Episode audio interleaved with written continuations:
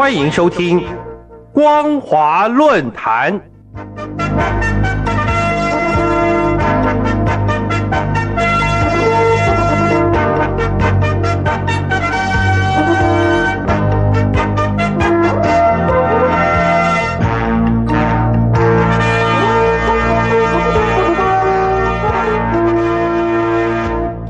各位听众朋友，大家好，欢迎收听今天的光华论坛，我是兰玲。今天要谈论的主题是美国智库针对南海情势提倡海上评判项目。美国联邦众议院议长佩洛西今年七月三十号展开亚洲与台湾之行，使印太战略、南海与台海情势成为世界的注目焦点。尤其在菲律宾与大陆的南海仲裁案刚满六周年之际，中共仍不承认仲裁的结果，主张自己拥有南海九段线的主权，宣称自己在驱离在南海的美国军舰。最近，美国一批政策智囊与海洋军事专家发起了海上评判项目，主张长期在南海驻扎更强大的美军，阻止中共在南海骚扰。恐吓、胁迫其他国家的暴乱行动，希望借由扩大美国在南海的军事力量，并结合外交和经济工具，加强对中共的威慑力。美国海军战争学院研究员斯泰尔斯在二零一九年首次发布南海评判概念，成为美国海事安全社群的讨论焦点。斯泰尔斯今年七月。又在美国海军研究所正式启动海上评判项目，揭露中共骚扰、恐吓和胁迫其他国家接受中国对南海的过度主张。斯泰尔斯认为，中共在南海的行为相当于暴乱，企图用以中国为中心、居高临下、欺凌弱者的海洋体系，取代目前基于海事规则的共同安全秩序。另外，中共还宣称驱离美军的自由航行行动。事实上，中共只是在美国军舰即将离开时尾随在他们后面而已。之后又继续胁迫当地的平民水手。因此，这个项目希望在南海局势升级为热战前，给中国的嚣张跋扈踩刹车，阻止中国刻意游走在战争边缘，以灰色地带侵略方式不战而胜。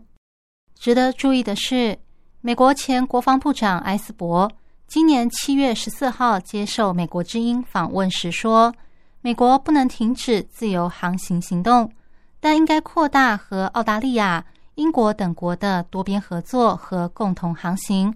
我认为美军应该跟盟友进行更多的合作。最重要的是，要以一个多边、多国的面貌来抵制中国的主权主张。”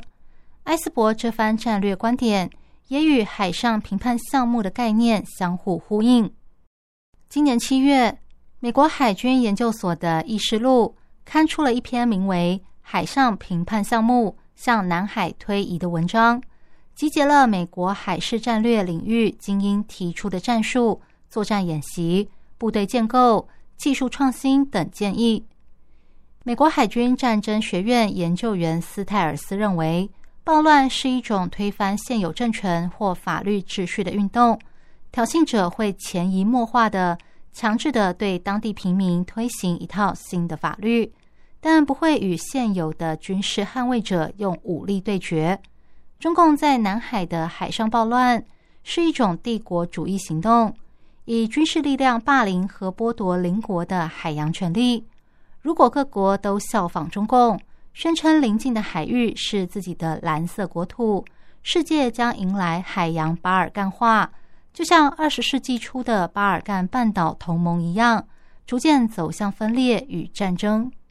过去，美国与南海周边的国家多次出动军舰巡航，仍难以改变中共在南海的海上暴乱行为。如果再这样下去，二次大战结束以来。大致上保持和平繁荣的海洋世界秩序将逐步巴尔干化，慢慢的瓦解。这正是中共的强权霸凌，企图侵蚀作为国际秩序根本的海洋自由。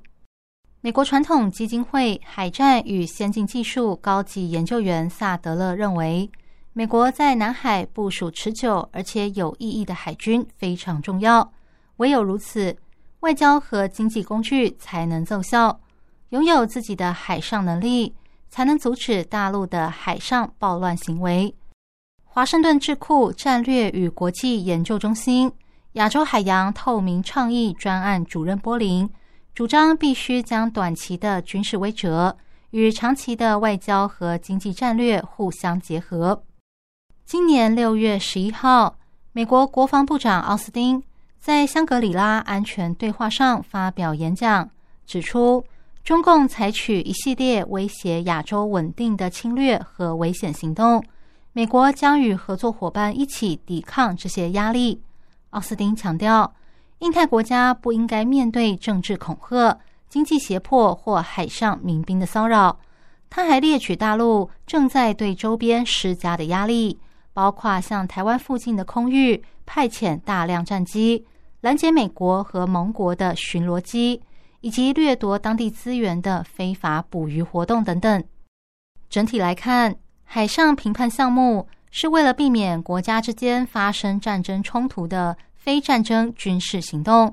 未来这个议题一定会导致国际社会与中共产生法律战、舆论战。但值得中国大陆思考的是，谁是享受南海航线、自由贸易和国际秩序的主要受益者？大陆在过去七十年逐渐发展起来。如果没有台湾，美国与海洋自由不会有今天的局面。大陆是海洋自由的头号受益者，现在却坐视海上暴乱行为，甚至违背国际社会与大陆建立伙伴关系的时代趋势。中共必须加强克制海上暴乱行为。以上是今天的光华论坛。今天探讨的主题是美国智库针对南海情势提倡海上评判项目。我是兰陵，感谢您的收听，我们下次再会。